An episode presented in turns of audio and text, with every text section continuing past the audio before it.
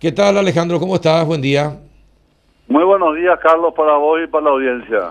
Excelente tu reflexión que acabas de decir. Creo que me encantó. Eh. Calcado y clavado lo que nos pasa en Paraguay. Ah, lo de Ruiz Barbosa. Sí, Sí, sí, excelente. Sí, sí, exactamente. Eh, me pareció oportuno leerlo porque también a mí me gustó eh, así mismo.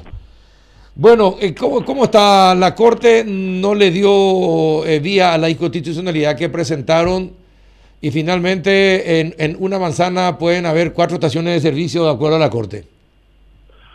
Bueno, mira, realmente nos parece una medida totalmente desatinada, hasta irre- irresponsable. Esta ordenanza de asunción tiene 25 años de vigencia y todos los que estamos en este negocio hicimos inversiones eh, de alguna u otra manera, eh, teniendo la, predecibilidad de que esta ordenanza te, daba cierta protección. Empezaron a venir empresas nuevas al mercado que quieren así de una, boom, tipo paracaídas caer. Cuando esta ordenanza estaba vigente, en la solución existían prácticamente la presencia de Shell y eso. Nosotros fuimos peleando, peleando, peleando y ganando espacio no, no, no, no, no, no, no fue fácil. Eh, la, la compra que se hizo hace poco de Petrobras la hizo en base a una ordenanza vigente que le protegía la inversión que estaba haciendo.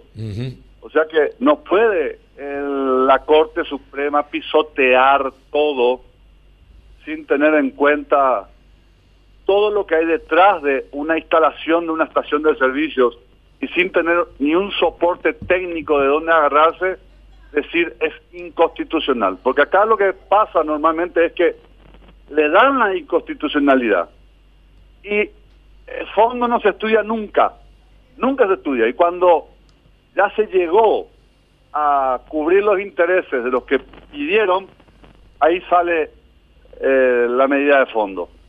Entonces, realmente nosotros de la PESA preocupados, muy preocupados, eh, no entendemos cómo una ordenanza de 25 años se pudo haber pisoteado así de la noche a la mañana y hay soporte técnico. Ya teníamos presentado hace tiempo un problema que hay en el acuífero Patiño de contaminación por la proliferación de estaciones de servicio. Sí, me acuerdo. El tema proliferación de estaciones de servicio en Paraguay es un tema grave, es complejo. Eh, meter un camión de 35, 40 mil litros de asunción con el tráfico que hay no es poca cosa, Carlos.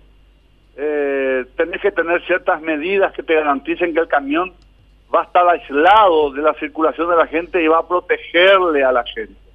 Descargar un camión de 35 mil litros no es poca cosa.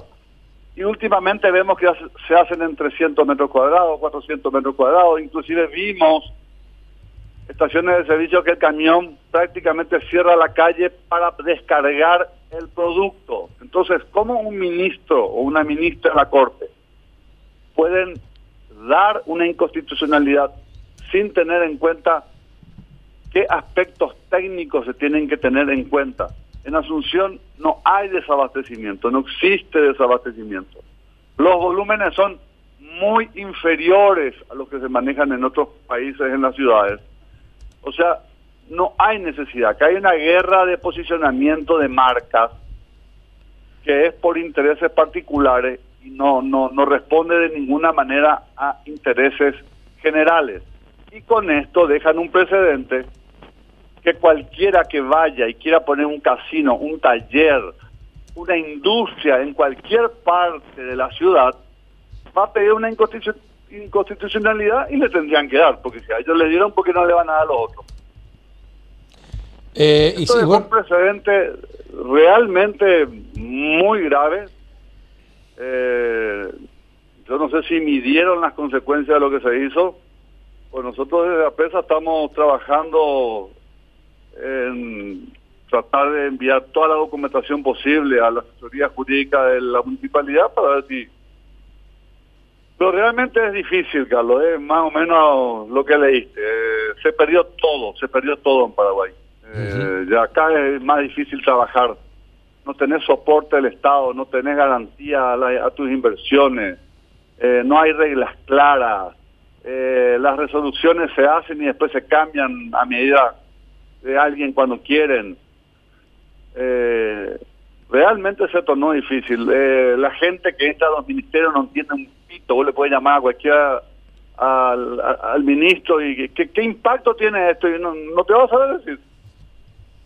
Y bueno, ¿qué, si la Corte es la máxima instancia y tomó esta decisión, ¿qué, queda, qué, qué le queda a PESA entonces?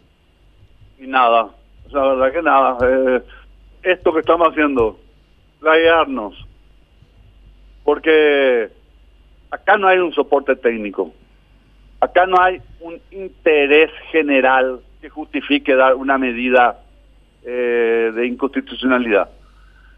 Y normalmente, hasta donde entendemos y nos dicen nuestros abogados, una medida de inconstitucionalidad se da en una situación de urgencia, una situación crítica.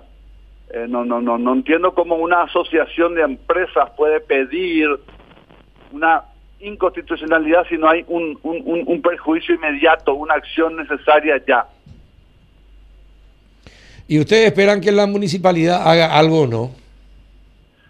por lo menos de parte de la Junta Municipal hay una preocupación generalizada por el hecho de que le deja a la municipalidad un poco total y absolutamente desubicada en lo que hace a la autonomía municipal.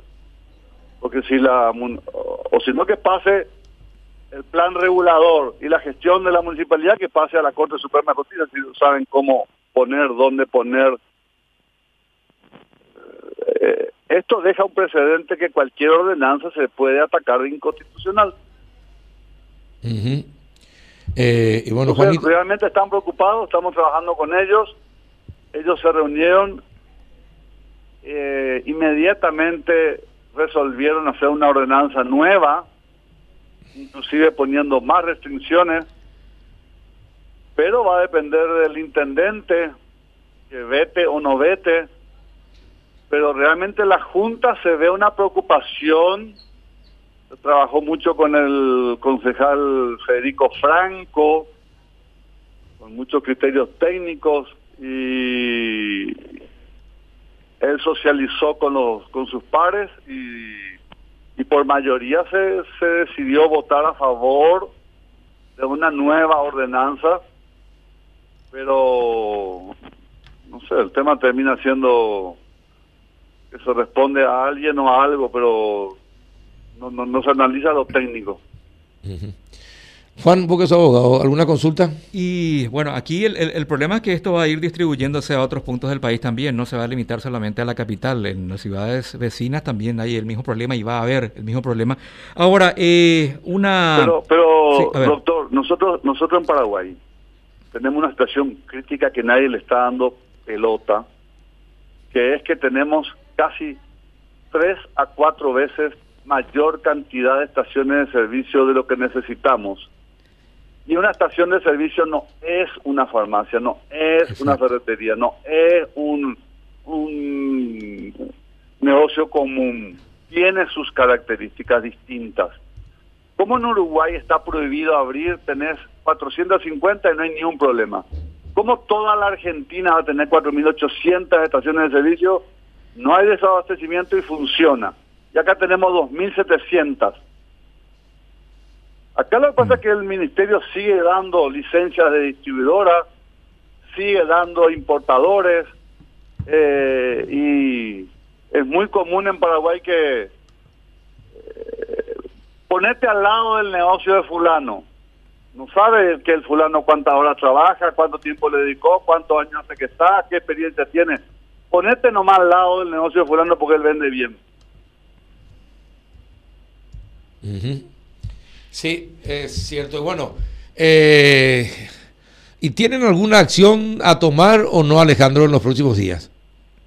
Estamos trabajando con un estudio jurídico, la, la, la, la promulgación de la ordenanza nueva tiene 20 días hábiles, 20 días hábiles para que el intendente la, la promulgue o la vete y va a depender exclusivamente del intendente de Asunción. Si el intendente de Asunción eh, de alguna manera eh, de las promesas que hizo que iba a a cambiar Asunción, que vea priorizar el interés general por el particular, eh, no promulga y empiezan a, a, aparecer estacioncitas como hongo, es porque realmente no no no no no no le preocupa tanto la ciudad. Eh, no poca gente quiere una estación de servicio cerca de su casa, Carlos. No, no. No es que cualquiera quiere una estación de servicio al lado de su casa. Sí, es cierto. Y bueno, vamos a seguir atentamente. Te pido que nos mantengas informado, Alejandro, de las acciones que vayan tomando. Dale, Carlos. Muchísimas gracias. Y gracias por lo que me enviaste. Excelente, excelente, excelente. Bueno, gracias. Un abrazo, muchas gracias.